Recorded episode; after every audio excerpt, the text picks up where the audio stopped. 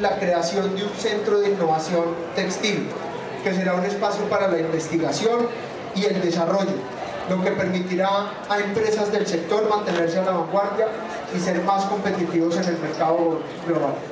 Adicionalmente, bajo la óptica de la gobernanza e integración regional, hemos propuesto también la creación de un observatorio de la industria textil.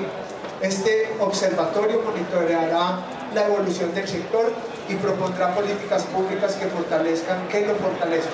Será un espacio como debe ser para el diálogo y la, y la colaboración.